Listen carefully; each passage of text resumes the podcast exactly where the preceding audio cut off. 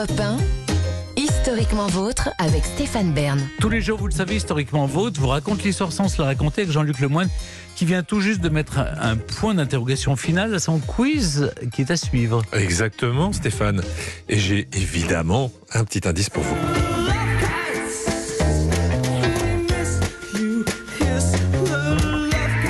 Est-ce que vous reconnaissez le groupe? Est-ce que vous reconnaissez la thématique? On comprend rien de ce qu'ils disent. Oh, mais respectez. Oui, c'est- monsieur, c'est- euh, je, je- ton amour groupe me culte, manque. non, c'est qu'est-ce que c'est Alors, euh, cures. Exactement, Oui. vous étiez coiffé comme ça avant. Vous- Oui, je sais. Je on sais, vous je appelait le corbeau, euh, le corbeau de l'histoire. Des cures, ouais. Eh ben, il parle de Love Cats et on va parler de chat aujourd'hui. Ah, Hum, c'était c'est l'année du chat dans le dans le dans le. Ah bon? Bah oui, cette année. Exactement, C'est l'année du chat dans l'horoscope chinois. Tout à fait, Mm. et ça n'a aucun rapport avec ma question. Bon, Voilà. bah, zut. bon, bah, Dommage pour vous. J'ai bien essayé quand même. Bon, euh, avant cet affrontement, je vais lui laisser la parole, Jean-Luc. hein. Oui. C'est Clémentine Portier-Kaltenbach qui nous raconte des histoires dont elle seule a le secret. dans l'intimité de l'histoire. Aujourd'hui, Clémentine, vous nous plongez dans la vie, dans les appartements surtout, d'un héros de Dumas qui a existé en vrai, hein, d'Artagnan, et son logis parisien qui était moins celui d'un baroudeur que d'un bon bourgeois cossu. Bah oui, c'est rigolo tout de même, avoué, parce que c'est vrai que voilà un personnage qu'on a complètement, euh, euh, comment dire, empaillé, fossilisé dans, dans son euh, dans son âge de, de jeune homme caracolant, mais pas du tout. Il est devenu un monsieur d'un certain âge, puis il avait bien, il fallait bien qu'il ait un domicile à Paris. Alors je vous emmène le visiter, son logis.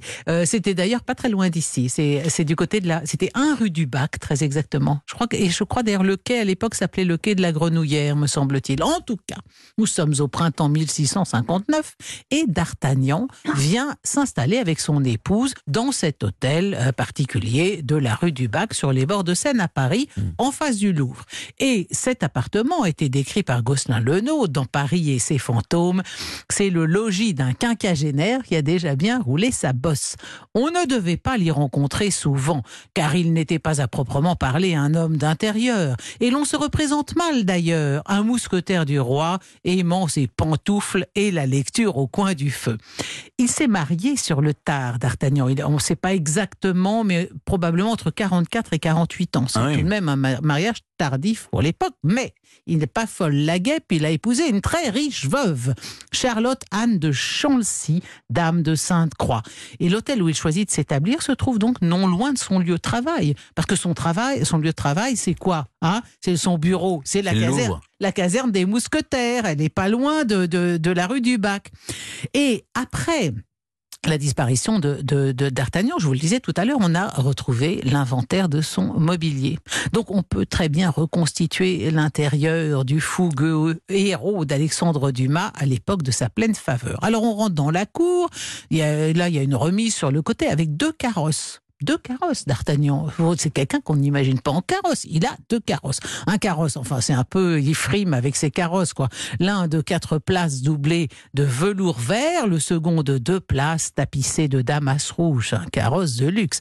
Sur la cour ouvre la cuisine et l'office modestement garni de vaisselle d'étain. Donc on n'est pas dans l'esbrouf. Une grande table, un coffre, un bahut, une armoire et dans l'office une couchette réservée à la servante de- d'Artagnan qui a un, un prénom absolument charmant. Elle s'appelait Fiacrine Pinou. Voilà. Fiacrine. Fiacrine Pinou, la servante de D'Artagnan. Si vous casez ça dans un dîner, c'est la classe. Ah, Fiacrine Pinou, naturellement. Alors, au premier étage, une grande pièce, mur tendu d'une belle tapisserie de Flandre et dans la garde-robe voisine, une malle, deux paires de bottes. Là, c'est pas beaucoup, hein, mais enfin, pour un homme de 50 ans, deux paires de bottes, une selle, une bride. L'appartement de D'Artagnan se trouve au second étage, dans l'antichambre. Et là, bon, bah, pareil, une table, neuf chaises, deux armoires, un lit.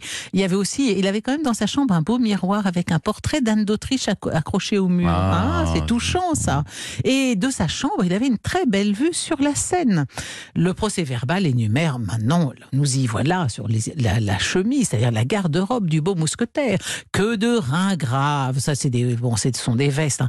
Que de reins graves et de vestes, de culottes en peau de chamois, en ratine, en drap de Hollande, en serge garni de dentelles et de boutons d'or ou d'argent. Que de pourpoints, de juste au corps, de manteaux de velours ou de drap d'Espagne avec des bouquets de rubans, de rubans. Il, est, il, dort dans un lit à baldaquin à fleur-fleur et il a que des rubans dans sa garde-robe. Mais Que Louis de bas. Aussi. hein. Ouais, mais pas d'Artagnan, quoi. Pas de bas, que de bas de soie, de gants de peau à dentelle noire. Pour l'intérieur, une robe de chambre à la turque doublée de satin vert. Et pour les cérémonies, des vestes de brocart à fond d'or et à fleurettes d'argent. Non, mais, mais moi, je tombe de l'armoire. Bon, alors, D'Artagnan mouillait la chemise pour le roi. Peut-être, il pouvait se le permettre. Il en avait une sacrée collection. Est-ce que, est-ce que D'Artagnan était une fashion victime? C'est c'est ça que soulève l'inventaire de ses biens. Alors, housse de cheval, là, ok, là c'est plus cohérent. Des pistolets, deux épées, quelques objets de piété même, mais pas un écu et pas un livre. L'occupant des lieux ne s'intéresse ni à la littérature, ni à l'argent. En revanche, il aime priser. On a trouvé une tabatière dans l'inventaire.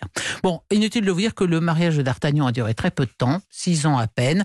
Deux enfants en sont nés, deux garçons, baptisés Louis, comme lui. Et D'Artagnan a eu très vite des démêlés conjugaux. Sa femme en avait assez d'être constamment trompé et d'avoir épousé un courant d'air. Il fit la guerre, l'amour et des dettes, devint brigadier des armées du roi, commandant de la place de Lille, gagné par la France en 1667. Et vous le savez, Il pour l'avoir déjà il est raconté. mort à, à, dans quelle ville? À au siège de Maastricht le 25 juin 1673 d'une balle qui le frappa à la gorge. Il était parti pour aider des jeunes officiers qui, qui subissaient une contre-attaque et, et quand il est mort, quatre mousquetaires de sa compagnie sont allés vont, vont se faire tuer pour, euh, pour récupérer son corps. Louis XIV fait célébrer une messe dans sa chapelle privée et écrit à la reine J'ai perdu D'Artagnan, en qui j'avais la plus grande confiance et m'était bon à tout.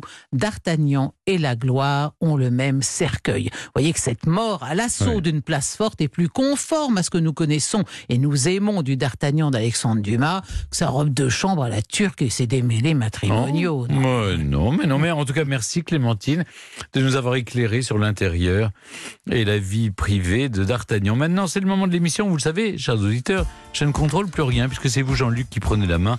C'est Burn to be Alive.